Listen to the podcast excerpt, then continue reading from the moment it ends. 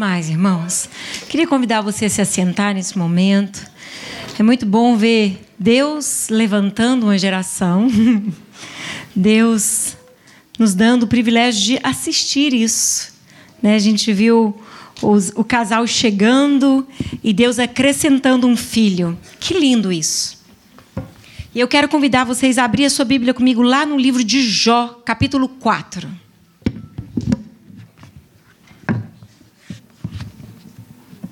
Vou tentar segurar o iPad aqui. Jó, capítulo 4. Nós vamos ler. E eu queria, antes da gente entrar nessa palavra, o título é Vencendo o Desânimo. Eu vou compartilhar com vocês essa noite uma palavra que Deus usou um pastor para falar ao meu coração. Então, essa palavra veio de outra fonte e alimentou o meu coração. E como essa palavra alimentou muito o meu coração e me ajudou a vencer um dia onde eu estava desencorajada, desanimada, abatida, hoje Deus colocou no meu coração que eu deveria compartilhar essa palavra com vocês também. Amém, queridos? Então, feche os seus olhos e vamos orar antes de ler esse texto. Pai. Eu sou muito grata ao Senhor pelo privilégio que o Senhor me dá de poder compartilhar a, da fonte que me alimenta, me sustenta, mata a minha sede, que é a tua palavra. Obrigada, Senhor. De fato, ela é viva e eficaz. Eu sei que nessa noite o Senhor quer dar de beber aos teus filhos eu sei que nessa noite o Senhor quer levantar os seus filhos, sustentar os seus filhos, para que eles possam, em cada nova etapa da vida deles, superar as adversidades, superar as dificuldades e viver na plenitude daquilo que o Senhor tem para eles. Então, Pai, eu peço que o Espírito Santo envolva esse ambiente. Ah, Espírito Santo, envolva mentes e corações que a nossa alma seja agora trabalhada pelo Senhor. À medida que o Senhor vai nos dando compreensão, Senhor, também isso possa ser ministrado nos nossos sentimentos, trazendo cura, trazendo renovo e levantando os teus filhos amados do Senhor. Em nome de Jesus. Amém? Jó capítulo 4, verso 3, 4 e 5. Diz assim: os amigos de Jó falando para Jó: Eis que tens ensinado a muitos e tens fortalecido mãos fracas. As tuas palavras têm sustentado aos que tropeçavam, e os joelhos vacilantes tens fortificado. Mas agora, em chegando a tua vez, tu te enfadas, sendo tu atingido te perturbas. A minha tradução, tradução bíblica é um pouquinho mais atualizada, é Almeida Revista, mas um pouco mais atualizada, diz assim: Veja bem, você ensinou a muitos e fortaleceu as mãos cansadas. Suas palavras sustentaram os que tropeçavam, e você fortaleceu os joelhos vacilantes. Mas agora, quando chega a sua vez, você perde a paciência. Ao ser atingido, você fica apavorado. E hoje eu quero falar um pouquinho sobre o desânimo. Quero falar um pouquinho sobre o desencorajamento. Quem nunca se sentiu desanimado em algum momento da sua história? Quem nunca se sentiu desencorajado em algum momento da sua história? Todos nós vivemos momentos onde nós nos sentimos desanimados, desencorajados, abatidos. Quando lemos o capítulo 1 do livro de Jó, nós sabemos que Deus permitiu que Jó vivesse uma prova, uma grande prova. Jó era um homem justo, bom, temente a Deus, diz logo ali no início do capítulo 1. E Jó sacrificava ao Senhor, adorava ao Senhor, servia ao Senhor. Mas chegou um dia que Deus permitiu que o seu filho Jó fosse provado. E Jó foi provado em um nível muito profundo. Ele perdeu todos os seus bens, ele perdeu os seus filhos, mas ele perdeu também a saúde, o seu vigor físico. E chegou no momento onde ele se viu todo cheio de feridas, de chagas, de dores. Ele estava lastimando as suas dores, ele estava de fato sofrendo muito diante de um cenário que ele não tinha compreensão, a dimensão do que Deus estava fazendo. E Jó agora está passando por um vale escuro, por um momento escuro, por um momento difícil. Mas quando você lê o capítulo 1, você consegue ver que Jó foi um homem que andou em justiça. Jó foi um homem que andou com Deus. Jó foi um homem íntegro, diz a própria palavra de Deus. Então quero dizer para você essa noite que todo mundo pode, pode passar pelo dia mal. Todo mundo pode passar por dias escuros, dias difíceis, dias de prova, ou aquele que é íntegro, aquele que anda na presença de Deus em fidelidade, mas aquele que também não anda em fidelidade. Todos nós passamos por aflições. Mas o interessante é que quando nós olhamos aqui para a história de Jó, nós vemos os próprios amigos dizendo: Jó, você encorajou muitos.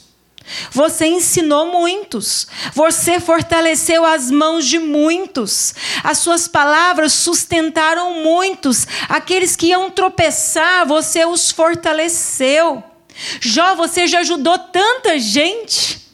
Você já fez por tanta gente, era isso que os amigos diziam nesse exato momento. E como amigos, eles estavam próximos de Jó e estavam sentindo o grito da dor de Jó, do desespero de Jó. E aí os amigos dizem isso. E agora chega a sua vez. O seu momento de passar a prova. E a gente percebe que você perde a paciência ao ser atingido, você fica apavorado. E é verdade que Jó sentiu na pele a dor da provação. Ele viveu um desafio que é um dos livros que mais nos ensina como superar as provas. Ah, eu acredito que acima de Jó só Jesus, né? Mas Jó é um exemplo de alguém que andou na presença de Deus em meio ao vale da sombra da morte. Jó viveu dias maus. E eu quero dizer algo para você que eu achei interessante nesse texto: é que esse homem viveu, sim, muito tempo fortalecendo pessoas, muito tempo ajudando pessoas, levantando os joelhos trôpegos, ajudando os abatidos, mas chegou o dia dele. Chegou um momento que ele também sentiu desencorajado. Chegou um momento onde ele também se sentiu abatido, porque ele é gente porque ele é ser humano. E o interessante que nós observamos na história de Jó é que, mesmo você ter, ter, tendo sido tão útil, mesmo você tendo abençoado tantos, chega o dia onde você passa por luta. E parece que tudo aquilo que você viveu e pôde encorajar tantos, nesse momento parece que não é o suficiente para você conseguir superar aquela luta, aquela angústia que você está vivendo. Os amigos viram isso em Jó. Se você nunca leu o livro de Jó, eu quero te encorajar a ler. No capítulo 19, Jó fala que ele foi abandonado por todos. Até a sua esposa dizia que o hálito dele era insuportável e dizia para ele: abandona o seu Deus e morre. Jó sofreu, Jó questionou Deus. Jó desabafou diante de Deus, mas no capítulo 42, começa o capítulo de ele dizendo: Eu falei coisas demais, coisas que eu nem entendia a dimensão delas. E Jó fala para Deus: Eu me arrependo, eu me humilho no pó e na cinza. E Jó termina sua história tendo dupla honra. Jó termina sua história deixando um registro de que Deus nunca se esquece dos seus filhos. Mas ele passou pelo dia escuro, ele passou pelo dia mau, ele passou por esse momento difícil. Isso acontece com qualquer pessoa, como eu disse para você. Todo mundo passa por dias maus, a não ser que você não esteja no planeta Terra. Todos nós passamos por momentos de dificuldade, de luta.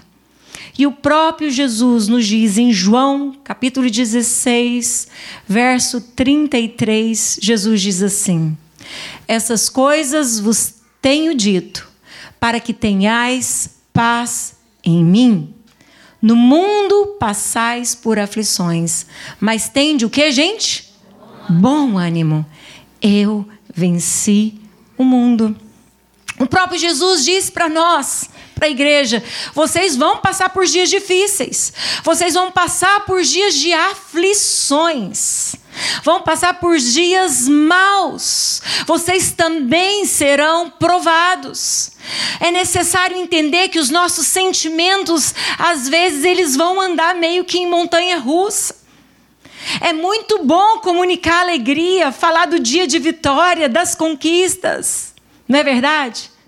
Mas no dia das más notícias, nos dias onde nós vemos que parece que Deus não correspondeu com a nossa expectativa, nesses dias, esses dias são tão difíceis para nós. São tão difíceis. Jesus estava dizendo: vocês vão passar por aflições, mas eu digo a vocês: tende bom ânimo. Tem de bom ânimo, eu venci o mundo. Sabe, queridos, quando nós olhamos para a palavra de Deus, nós vemos Jó vivendo esse momento difícil, esse conflito muito grande. Vemos Jesus falando que nós vamos passar por aflições, por dias difíceis. A minha tradução diz assim: falai essas coisas, falei essas coisas para que em mim vocês tenham paz. No mundo vocês vão passar por aflições, mas tenham coragem o mesmo que bom ânimo, eu venci o mundo. Jó, nós vemos lá no versículo 5 que os seus amigos dizem isso para ele, mas agora, quando chega a sua vez, você perde a paciência, ao ser atingido, você fica apavorado. E isso é real, porque Jó é ser humano como eu e você. E sabe que eu acho lindo que na Bíblia nós vemos que Deus não esconde isso dos seus filhos, ele deixou escrito, registrado na palavra de Deus as fraquezas dos seus filhos, para que nós pudéssemos aprender vendo a história, lendo a história desses filhos de Deus. O próprio Jesus, antes da crucificação, ele diz: Eu estou angustiado. Jesus sentiu angústia, Jesus pediu para que os discípulos orassem com ele, vigiassem com ele.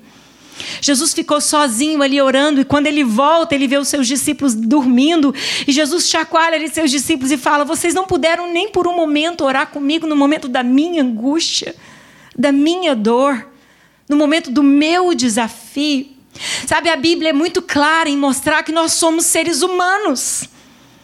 E às vezes nós queremos colocar uma capa de religiosidade e mostrar uma vida de aparência para as pessoas como se nós não tivéssemos dias maus. Eu quero dizer a você que isso é impossível. Nós seremos surpreendidos com más notícias. Nós vamos viver dias difíceis. Nós não podemos ignorar que é bíblico. Nós não podemos ignorar as profecias da palavra do Senhor. Nós lemos Jesus, o próprio Jesus falando das epidemias que viriam, dos terremotos que viriam, das chuvas que nós estamos vendo, das catástrofes. É bíblico. Se a igreja de Cristo Jesus não estiver sendo preparada para encarar a realidade de que virão dias maus, nós não vamos entender a dimensão do cuidado de Deus, que tem uma, uma extensão eterna, não simple, simplesmente na terra. Tudo isso aqui um dia vai passar. Sabe, queridos, tudo isso um dia vai passar. Um dia nós vamos voltar para Deus, um dia nós vamos estar diante de Deus. Mas a verdade é que quando passamos pelos dias maus, muitas vezes nós nos esquecemos de que Deus, ele é o mesmo ontem, ele é o mesmo hoje e sempre será o mesmo, ele não muda. E a Bíblia conta a história de um personagem que vai nos trazer uma boa lição hoje à noite. Lá em Tiago, capítulo 5, verso 17, a Bíblia fala de Elias, o grande profeta Elias. Verso 17 diz: Elias era homem semelhante a nós. Eu não sei como você vê isso, mas é como se eu sentisse assim: ufa! Tem gente que parece comigo também. Não, só, não é só a Juliana que é fraca. Não é só o meu irmão que é fraco. Elias era um homem semelhante a nós, sujeito aos mesmos sentimentos. E orou com instância para que não chovesse sobre a terra. E por três anos e seis meses não choveu. A Bíblia diz que ele orou para que chovesse e assim choveu. Mas o interessante desse texto é o Senhor permitindo que a igreja pudesse entender que o profeta Elias, um homem extremamente usado por Deus, que viveu dias de glória, era um homem semelhante a nós sujeito aos mesmos sentimentos que eu e você temos. Todos nós temos altos e baixos. Todos nós precisamos aprender a lidar com os nossos sentimentos, com as nossas emoções.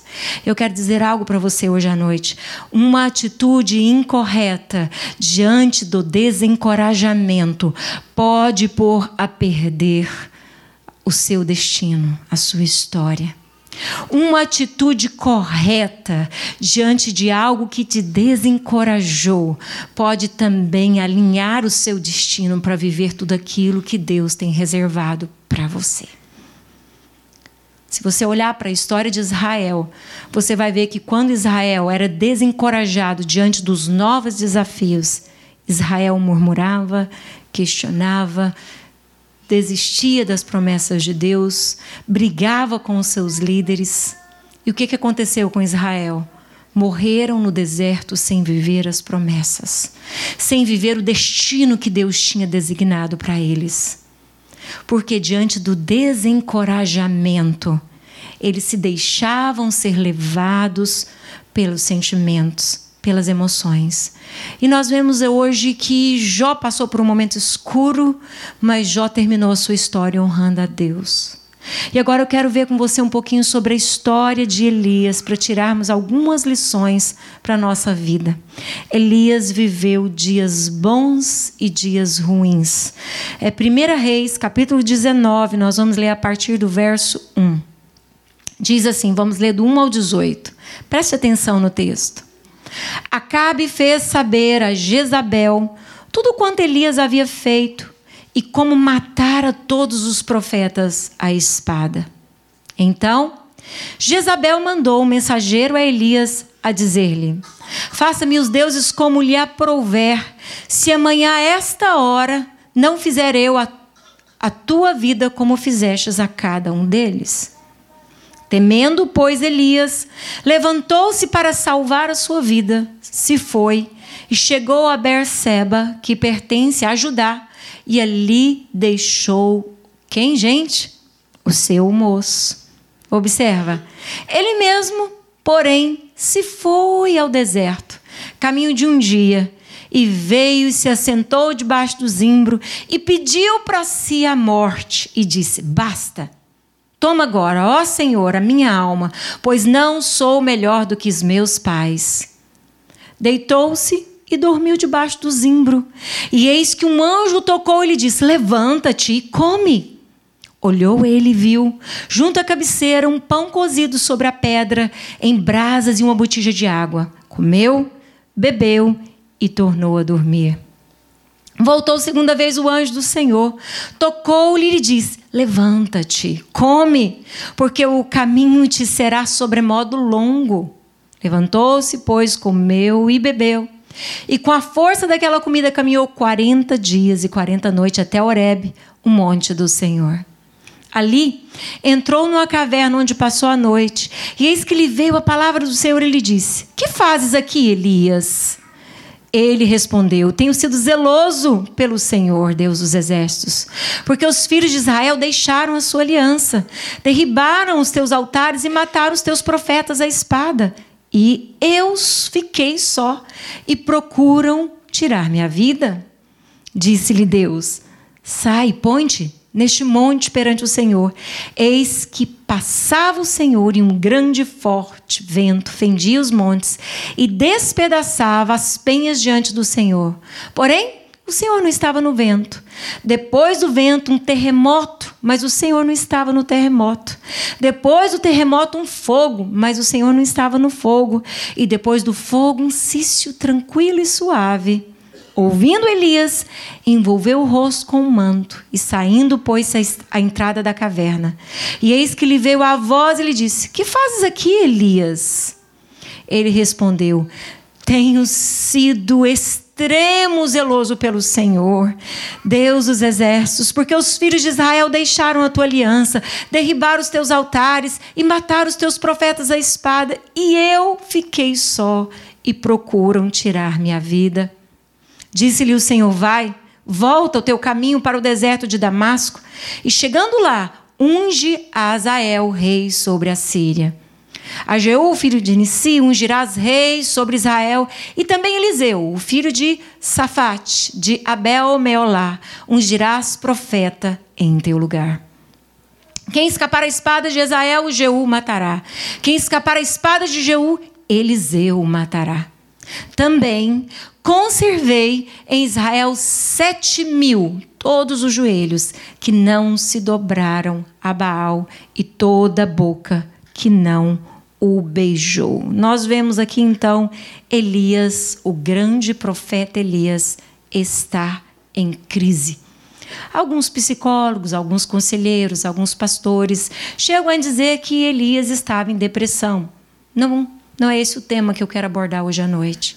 Eu sei que ele estava com certeza desencorajado. Elias estava desanimado. Mas quem foi Elias? Um homem que, quando entra a história dele na Bíblia, quando fala a primeira vez de Elias, nós vemos a história dele se revelando como um homem que nasceu para viver a vontade de Deus. Um homem que disse sim para Deus. Um homem que falou: Eis-me aqui, Deus, eu vou fazer o que o Senhor quer que eu faça. E Elias andou com Deus. Elias foi fiel a Deus. Elias confrontou o rei.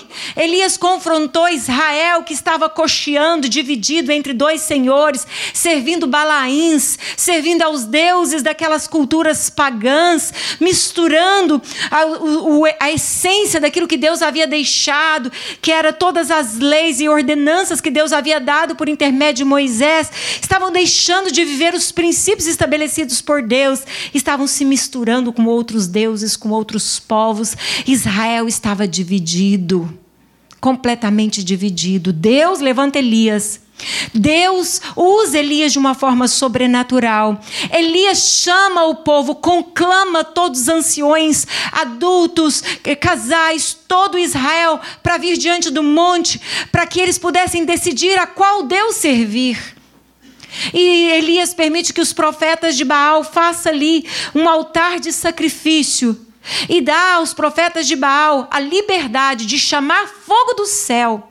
E se o Deus deles derramasse fogo do céu que consumisse o holocausto, então Israel serviria o Deus dos balaíns, dos profetas de Baal.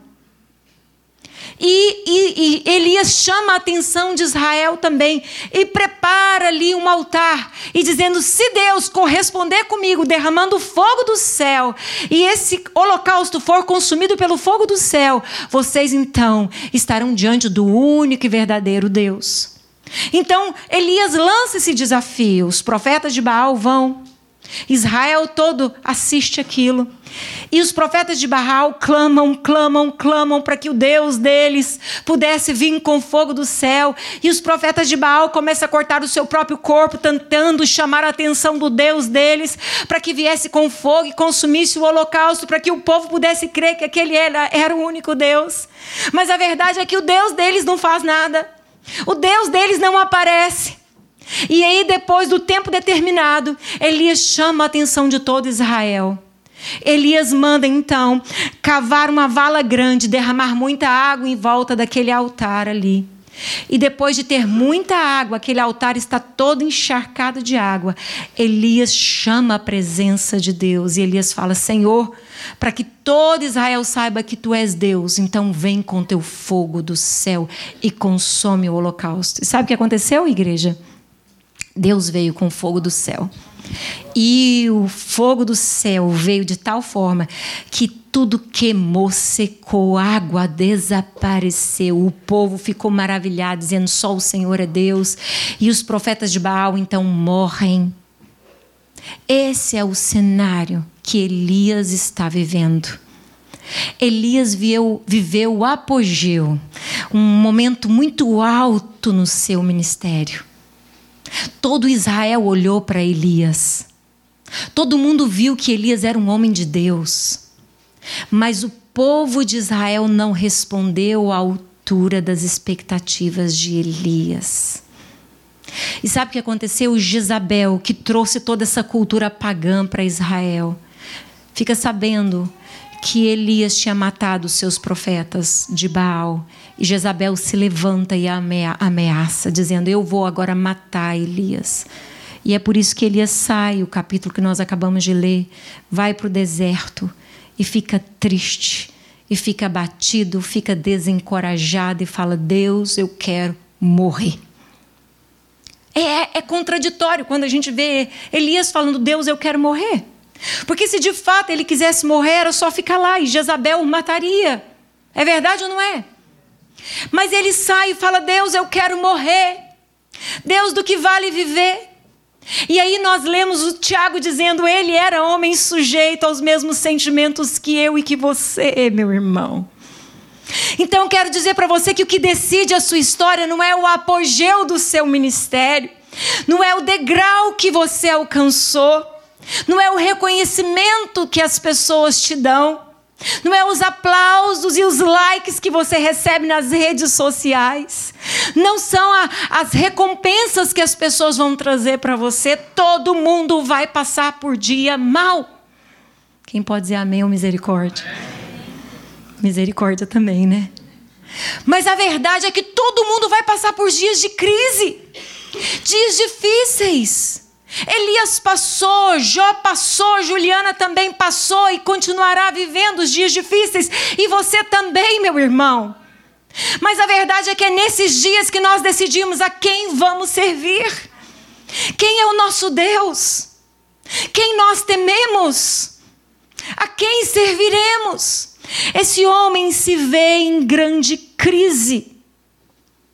E que crise é essa? Alguns pastores dizem que ele se sentiu frustrado por ver a resposta que Israel dá diante de algo sobrenatural que Deus faz, que Deus fez. Ele ficou decepcionado com o povo, ficou decepcionado com Israel. Na verdade, ele não estava era com medo de ameaça de Jezabel. Estava decepcionado, triste de ver a resposta do povo. Provérbios 13, verso 12 diz assim: Esperança que se adia faz adoecer o coração, mas o desejo cumprido é árvore da vida. O que, que aconteceu? Elias está em crise, mesmo tendo vivido essa manifestação tremenda de Deus. Mas o que está acontecendo então? Não foi por conta do insucesso, na verdade, ele teve foi muito sucesso. Deus respondeu à oração dele. Ele orou para que não chovesse, não choveu. Ele orou para que chovesse e choveu. O que, que aconteceu com Elias? Ele teve essas expectativas erradas. Ou seja, ele esperava algo que não aconteceu do jeito que ele queria. Sabe, o que eu tô, vou falar hoje à noite é muito sério. E é com temor e tremor que eu trago essa palavra para a amada igreja do Senhor Jesus. Muitos de nós temos expectativas erradas, Muitos de nós idealizamos uma maneira de Deus agir através de nós e uma resposta das pessoas ou até do próprio Deus. Nós muitas vezes colocamos os nossos olhos e o nosso coração naquilo que não é de fato o que Deus quer fazer naquele exato momento, daquele exato jeito.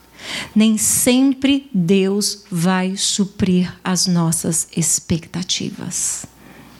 E se você decidir servir a Deus condicionada à resposta às expectativas dos outros, eu vou dizer a você com todo amor e respeito: você está correndo o risco de naufragar na fé, de abandonar a sua fé. Você vai ter dias bons, altos, mas você vai ter dias escuros e difíceis. onde as suas expectativas não foram correspondidas à altura do que você desejava. E aí? E agora? E agora, irmãos, é que Deus não desistiu de Elias. E agora, irmãos, é que Deus não parou por aí.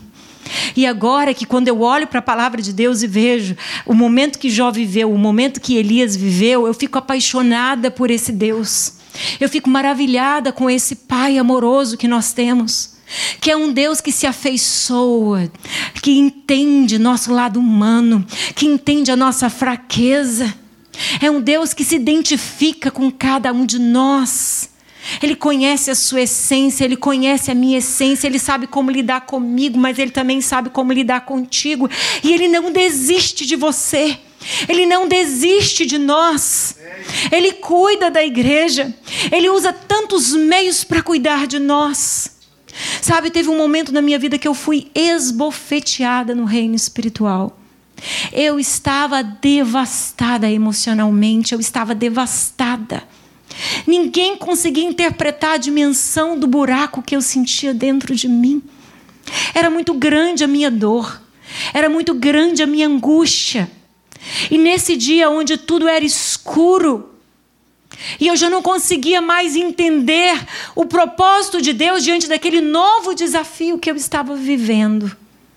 Naquele dia eu disse para Deus: Deus, mesmo sem entender, eu quero te adorar. Mesmo sem entender, eu quero que o Senhor seja glorificado na minha vida, mas eu te digo no meu coração: dói. Eu te digo no meu coração aqui, eu não estou entendendo. O que, que o Senhor está fazendo, Pai? Eu vou contar para vocês porque nem todos participaram desse momento meu. Eu estava dentro de um culto chorando e a canção de fundo era Seguro estou nos braços daquele que nunca me deixou. E eu estava cantando aquilo para Deus, chorando muito. Teu amor perfeito sempre esteve repousando em mim. Aquilo me doía e eu chorava. E se eu passar pelo vale? Queridos, o meu coração estava comunicando com Deus naquela hora. E naquela hora, Deus fez que um pregador direcionasse uma palavra para mim, para que eu entendesse que Deus estava vendo tudo que eu estava vivendo numa dimensão muito mais profunda do que eu mesma conseguia interpretar. Mas se naquele dia eu não tivesse decidido vir para a igreja, e se naquele dia eu não tivesse decidido adorar o Senhor, se naquele dia eu não tivesse desistido ou não tivesse é, é, decidido lutar contra os meus sentimentos que queriam me sucumbir, me destruir, me subjugar, eu teria jogado fora a oportunidade que Deus tinha reservado para mim. O momento específico de Deus falar coisas profundas que norteou o meu destino. Hoje eu tenho clareza disso. Mas eu tive que tomar uma decisão dentro de mim, de ouvir aquilo que Deus queria falar comigo, mesmo sem entender. Sabe, queridos, Elias está vivendo isso, ele não está entendendo nada nesse momento que ele está vivendo, no capítulo 19. Ele está em dor. E Elias dá alguns passos errados, e esses três passos eu quero dizer para você hoje à noite. Porque o ser humano tem essa tendência de, de, de assumir algumas posturas perigosas diante dos desafios. Então, há coisas que fazem parte das promessas de Deus para nós, mas há coisas que nós colocamos expectativas e, na verdade, não fazem parte daquilo que Deus havia reservado para nós. Então, o ser humano tem essa tendência de não se contentar com aquilo que Deus está fazendo na vida dele e do jeito que Deus quer fazer na vida dele. O ser humano tem essa tendência. É só você ler a Bíblia assim, sistematicamente, observar os profetas, observar a reação dos filhos de Deus, você vai perceber ali o diálogo de Asaf com Deus. Estava triste porque alguns ficavam ricos e ele não. E estava questionando Deus. Salmo 73, se eu não me engano, tantos outros. Nós temos essa tendência, precisamos ver quais são as nossas expectativas, porque muitas vezes as nossas frustrações é porque não estamos colocando as nossas expectativas no que Deus tem para realizar em nós, e sim no que nós queremos que Deus realize através de nós. Isso é um perigo. Isso é um perigo. Precisamos observar as nossas atitudes para não sermos levados pelos desânimos, pelo desencorajamento. Precisamos observar para onde o meu coração está indo. E olhando para a história de Elias aqui, eu quero deixar três dicas para você hoje à noite, tá bom? Para você fazer uma análise do seu coração. Será que eu estou sendo levado pela correnteza do desânimo? Será que eu estou sendo impulsionado pela correnteza do desencorajamento? Ou será que eu estou ouvindo mesmo a voz de Deus que veio atrás de mim para não me deixar perdido nessa nova etapa que eu estou vivendo? Observe a atitude de Elias, capítulo 19, verso 3. Quero mostrar para vocês três sinais de, de alguém que está sendo levado pela correnteza do desânimo, do desencorajamento. Verso 3: Temendo, pois, Elias levantou-se para salvar a sua vida, se foi, e chegou a Berseba, que pertence a Judá, e ali, eu quero que você observe essa última frase, e ali, que, que Elias fez? Deixou o seu moço. Elias era um profeta que discipulava profetas. Tinha uma escola de profetas. Ele era o discipulador de Eliseu. E Eliseu recebe porção dobrada. O que, que acontece com Elias nesse momento onde o desencorajamento veio? Onde o desânimo entrou? O que, que Elias fez? Um passo errado que, que ele teve, a atitude precipitada dele. Temendo, ele teve medo da situação. Ele se levanta e ele deixa aquilo que Deus tinha dado para ele fazer. Eu te chamei para ser um discipulador. Eu te chamei para cuidar de outros. Eu te chamei para ser uma referência. Eu te chamei para que esses profetas que você está ensinando olhem para você. Mas Elias, nessa hora, deixa. Deixa tudo.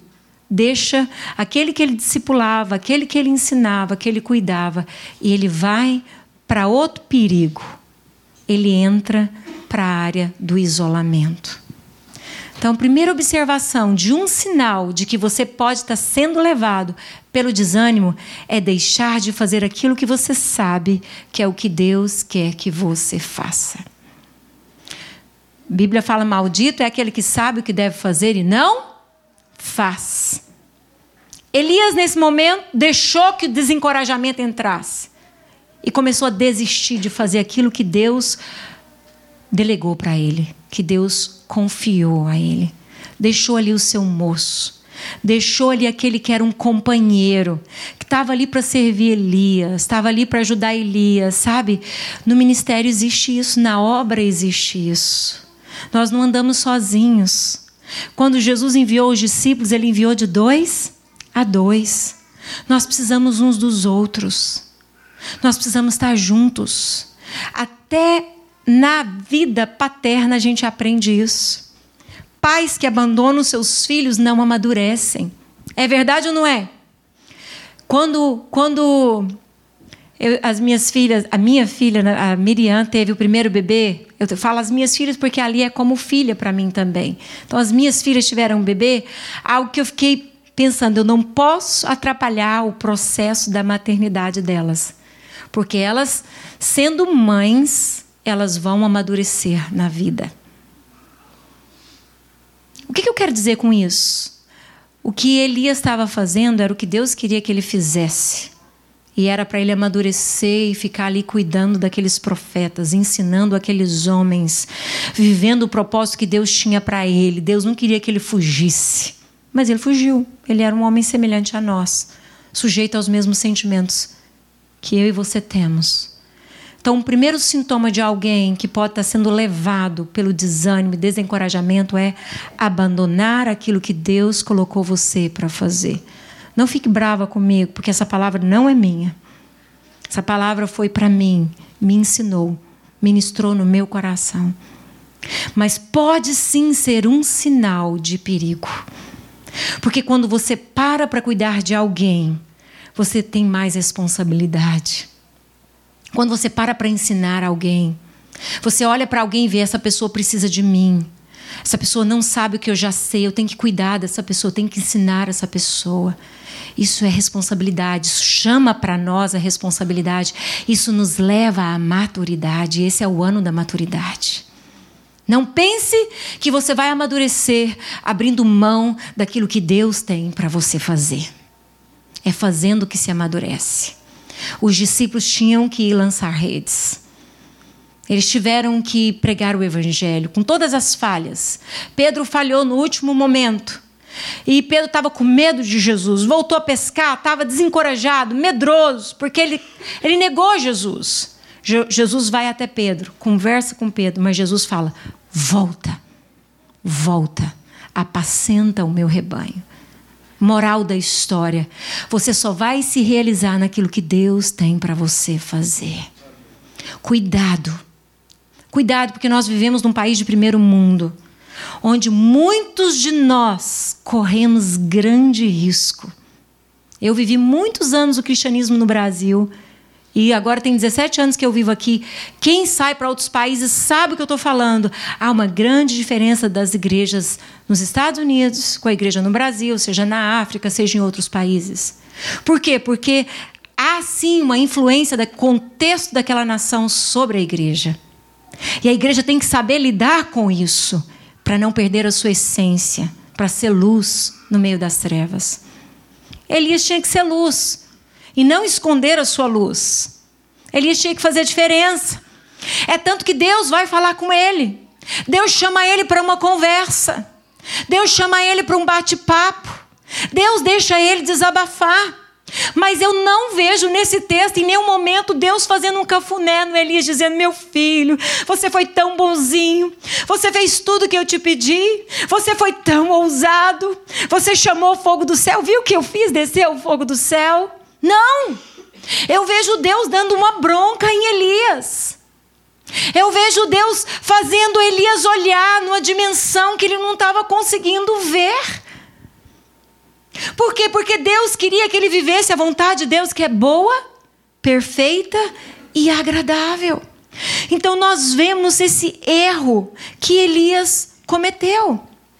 A Bíblia nos diz em Provérbios 18, verso 1: o solitário busca o seu próprio interesse e insurge contra a verdadeira sabedoria. Então, qual foi o primeiro erro dele, irmãos? Quem pode me dizer? Deixou de fazer aquilo que Deus queria. Qual foi o segundo erro de Elias? Ele entra na caverna. Ele alimenta a solidão. Ele abraça a solidão. E a Bíblia está dizendo que o solitário busca o seu próprio interesse, insurge contra a verdadeira sabedoria, não sou eu que digo isso. Ele abraçou a solidão, se tornou o seu ursinho de pelúcia. Oh, solidão! Só eu fiquei em Israel, só eu temi a Deus, ninguém mais. Ah, Deus, só eu estou aqui. E os profetas que ele estava discipulando ficou tudo lá. E ele lá alimentando um sentimento errado no coração. Verso 9, eu quero ler para vocês do capítulo 19, diz assim: Ali entrou numa caverna onde passou a noite, e eis que lhe veio a palavra do Senhor e lhe disse: Que fazes aqui, Elias? Verso 10. Ele respondeu: Tenho sido zeloso pelo Senhor, Deus dos exércitos, porque os filhos de Israel deixaram a tua aliança, derribaram os teus altares, mataram os teus profetas à espada, e eu e eu fiquei só, e procuram tirar-me a vida. O que aconteceu com Elias? Ele estava na caverna e passa a ter uma visão distorcida. Então ele deixou de fazer o que Deus queria, ele entrou nas cavernas e começou a alimentar a solidão e, consequentemente, uma visão distorcida. Só eu fiquei. Eu tenho sido zeloso. Eu que fiz isso. Cuidado, cuidado. Porque entrou no coração dele agora o senso de injustiça. Olha a injustiça que cometeram comigo. Eu fiz tudo isso, isso e aquilo. Eu fui fiel ao Senhor. Eu andei na presença de Deus um sinal de que eu estou deixando o desencorajamento me roubar a essência daquilo que Deus tem para mim. Porque ainda que os homens e as pessoas não reconheçam, ainda que as pessoas não entendam a dimensão da sua luta, existe um Deus que não é injusto. Não é não se esquece dos seus, ele não é homem para mentir. Nenhuma palavra do Senhor cai por terra. Elias agora está fora daquilo que Deus queria que ele fizesse, ele está dentro da caverna e agora ele está com uma visão distorcida, um senso de injustiça. São sinais de alguém que está perdendo o encorajamento, o ânimo. Quer viver isolado? Não quer se envolver com nada mais? Erraram comigo e quem é que não vai errar na vida, gente? Já erraram comigo tantas vezes, gente. Vai errar com você também. Mas a sua fé vai basear nos erros e acertos das pessoas ou no que Deus fez por você? Não é suficiente o sacrifício de Jesus? Não é suficiente o que Jesus disse está consumado? Eu morri a sua morte. Eu já levei as suas maldições, as suas vergonhas, o seu castigo. Não é suficiente o que Cristo já fez por você? E tudo que você fez até aqui, você fez para quem? Para homens ou para ele? Se é para ele, ele não se esquece de você.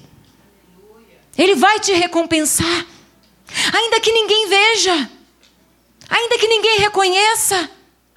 Decida honrar o Senhor. Decida glorificar o Senhor. Igreja, nós precisamos dar as mãos e não empurrar os outros. Igreja é levantar os outros, é encorajar os outros, isso é ser igreja. Hoje você pode estar no seu dia bom e forte, mas hoje pode ser o dia da fraqueza do seu irmão, o dia da luta do seu irmão. E se no seu dia bom você não puder estender as mãos para levantar aquele que está abatido, o que, que você está fazendo com a luz que há em ti? O que, que você está fazendo com o vigor do Espírito Santo que está sobre você? A Bíblia diz: levai as cargas uns dos outros. Sabe, precisamos entender que alguns vão passar por esse momento de desencorajamento, de desânimo. E eles não são menores por causa disso. Eles não são piores por causa disso. Deus não desistiu de Elias. Deus não desistiu de Pedro quando negou Jesus. Deus não desistiu de você por causa dos seus sentimentos, que muitas vezes andam em montanha russa. Uma hora diz sim, outra hora diz não. Uma hora diz eis-me aqui, outra hora diz Deus, agora não dá. Sabe, Deus não desiste de nós. Mas nós podemos colocar em risco o destino que ele designou para nós. E olhando para a história desse homem, já terminando a ministração de hoje à noite, eu quero dizer para você: cuidado com esse sentimento. Primeiro, do isolamento, deixar a comunhão das pessoas, deixar de fazer o que Deus queria que você fizesse, abandonando tudo aquilo que é que Deus tem para você. Não tem jeito de deixar de ser cristão. Cristão é cristão em todo lugar. Pedro tentou negar Jesus dizendo que não era discípulo de Jesus. A criada falou: Não, a sua fala te denuncia.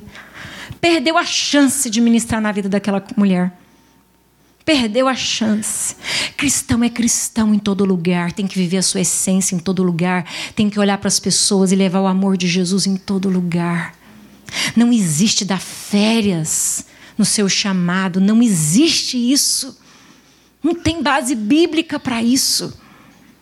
Ser luz em todo lugar, dar bom testemunho em todo lugar, isso é cristianismo. Isso é cristianismo. E é isso que a gente vê Deus impulsionando esse homem de novo, porque ele estava deixando o desencorajamento tomar conta e tirar ele daquilo que Deus queria que ele fizesse. Ele deixou seu servo e Deus falou: vai lá e volta. Volta, meu filho. Você vai lá, vai ungir o rei, você vai lá, vai ungir Eliseu, ó, oh, você vai lá e vai fazer o que eu tenho para você fazer. E eu quero que você saiba de algo, meu filho. Eu conservei sete mil que não se dobraram a Baal. Você não é o único.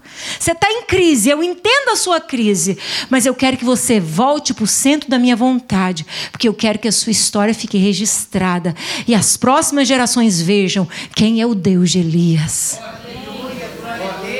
Esse é o seu Deus. Esse é o meu Deus. Que entende a nossa crise, que entende a nossa fraqueza, que entende as nossas angústias, que sabe nos aconselhar de uma forma que nós não entendemos a dimensão que isso tem, mas Ele usa até um tropeçar para falar conosco às vezes, até uma batidinha de carro. É verdade ou não é? Até um não. Ele usa circunstâncias para falar conosco. Até um peixinho assando na brasa, Deus usou para falar com Pedro. Deus usa tudo para falar conosco, porque Ele nos ama. Ele está preocupado conosco.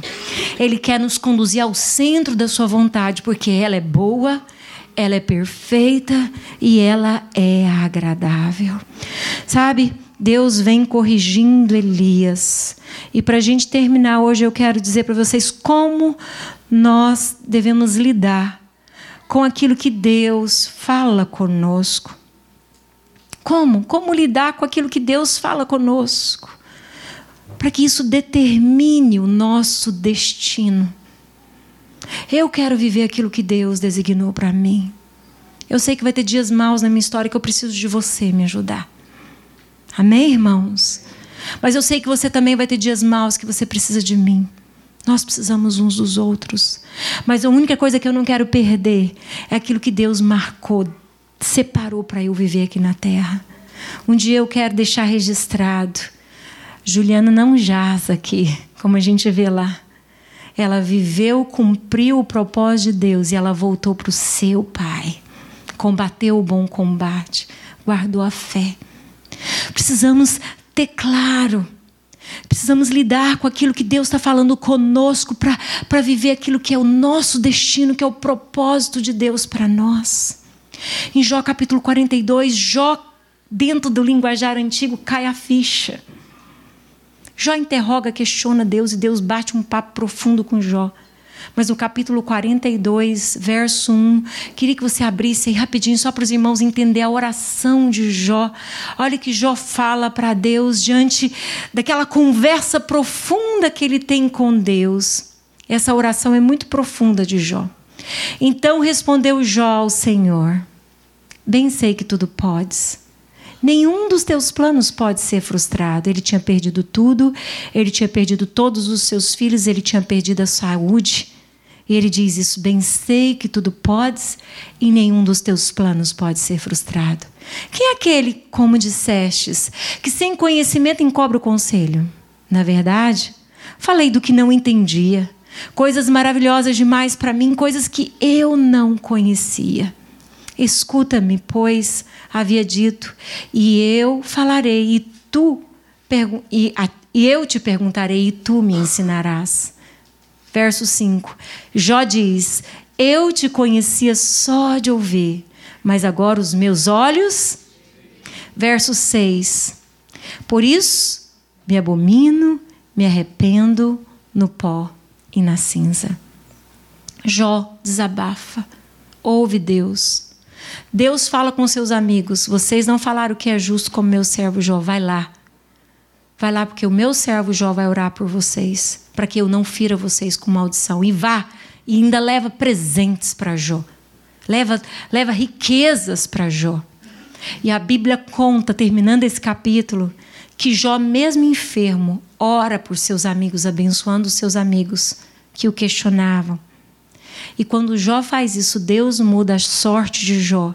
E Jó passa a possuir o dobro de tudo quanto ele possuía antes, seja na saúde, seja nas riquezas. E a Bíblia diz que não houve filhas tão lindas como as filhas de Jó. Minhas filhas são lindas, mas a Bíblia diz que a de Jó era mais. Os seus também devem ser lindos, mas a Bíblia diz que o de Jó era mais. Porque Deus sabe recompensar quem para para escutar a voz de Deus nos dias maus? nos dias de desencorajamento, nos dias difíceis. Como lidar com isso? Deus manda Elias voltar. E eu quero dizer para você: talvez Deus está te mandando voltar hoje. Saia da sua caverna, saia da área de isolamento, volta. Volta para ouvir aquilo que eu tenho para falar. Volta para viver aquilo que eu tenho para fazer. Em você, através de você. Volta. Cuidado com esse sentimento de injustiça. Eu não sou a única, você não é o único. Quando nós sofremos, nós achamos que só nós estamos sofrendo aquele nível de dor na terra, até a gente descobrir que não. Tem milhares de outras pessoas sofrendo até mais do que aquilo que nós estamos vivendo no momento. Só que é necessário voltar e dizer: Deus, me ajuda a te ouvir. Me ajuda a ouvir o que o Senhor quer me falar do jeito que o Senhor quer me falar. Obedeça aquilo que Deus está falando para você. Seja fiel em responder a Deus, porque isso é fé. E a Bíblia diz que nós devemos andar por fé. Bem-aventurado aqueles que não veem e creem. O justo viverá pela fé. Precisamos responder a Deus, voltar à vontade de Deus, voltar àquilo que Deus tem designado para nós. Não tem como ficar feliz no isolamento. Mas tem como no isolamento eu ficar egoísta. No isolamento eu ficar com sentimento de injustiça. No isolamento eu ficar autocrítico, critico a mim mesmo e critico a todos. Saia do isolamento. Saia. Ouça, converse. Abra o coração. Tiago fala que é no abrir do coração que a cura Perdão só Deus que dá, mas tem algumas coisas no nosso coração que nos machucam e nós precisamos abrir o coração. Precisamos deixar Deus falar conosco, usar pessoas para falar conosco. Quais são as suas reações quando Deus te manda voltar? Elias teve que voltar. Elias teve que ungir Eliseu e cumprir com o propósito que Deus tinha para a vida dele. Qual é a sua reação quando Deus diz para você: volta? Volta a fazer aquilo que eu quero que você faça. Volta a orar, você não está orando mais. Volta a adorar, você não está adorando mais. Volta a buscar a minha presença, colocar os versículos e decorá-los e profetizar eles sobre a, minha, a sua vida, sobre a sua família. Volta. O que você faz quando Deus fala contigo? Volta. Qual a sua reação diante de Deus? Porque Deus espera a nossa reação, Deus espera a nossa resposta. Porque as suas reações irão revelar mais de você e do estado do seu coração do que você possa imaginar. Presta atenção nessa frase que eu acabei de ler. As suas reações vão revelar mais do seu coração e de você, do estado que você está por dentro, do que você possa imaginar. O próprio Jesus aprendeu a obediência diante do sofrimento, diz Hebreus capítulo 5, verso 7 e verso 8. Ele, Jesus, nos dias da sua carne, tendo oferecido com forte clamor e lágrimas, orações e súplicas a quem o podia livrar da morte, e tendo sido ouvido por causa da sua piedade, embora sendo filho, aprendeu a obediência pelas coisas que sofreu. Verso 9. Olha o que diz: E tendo sido aperfeiçoado, tornou-se o autor da salvação eterna para todos os que lhe obedecem. O próprio Jesus sofreu. Ele aprendeu a ser fiel a Deus em meio ao sofrimento. Ele diz: Deus, se possível, passa de mim esse cálice. Mas ele também disse a Deus que não seja como eu quero, e sim como tu queres. Deus tem um processo para o seu crescimento, para o seu amadurecimento espiritual. Deixe Jesus te encorajar hoje. Deixe Jesus te levantar hoje. Eu não estou vivendo o seu processo, eu não estou vivendo o seu desafio, mas eu sei que você tem desafios. Eu quero dizer para você que o amor de Deus por você é mais alto do que você possa imaginar, é mais profundo do que você possa imaginar, é mais largo do que você possa imaginar. Ele te ama, ele se identifica com você, mas ele espera uma resposta de fé sua. Não relute diante daquilo que Deus quer que você passe para amadurecer para crescer, para viver aquilo que Deus tem para você. Jesus disse em Mateus 11, verso 28 e verso 30, ele diz: Vinde a mim, todos os que estáis cansados e sobrecarregados, e eu vos. E ele diz: Tomai sobre vós o meu jugo e aprendei de mim, porque eu sou manso e humilde de coração. Vamos ler o final juntos? E achareis descanso para a vossa alma. É isso que Jesus tem para ti. É isso que Jesus tem para nós. Mas Ele está dizendo: Tomai sobre vós o meu jugo, aprendei de mim. Eu sou manso, eu sou humilde de coração. Eu quero ensinar vocês. E eu posso dizer a você que em cada nova prova que nós vivemos, Deus quer nos dar novas lições, quer nos levar ao amadurecimento, ao crescimento. Ninguém gosta dos dias difíceis, mas esses dias difíceis pode se tornar o ponto mais importante da sua história para que você revele às pessoas o quanto Deus é poderoso, o quanto Deus é real na sua vida o quanto Ele te ama.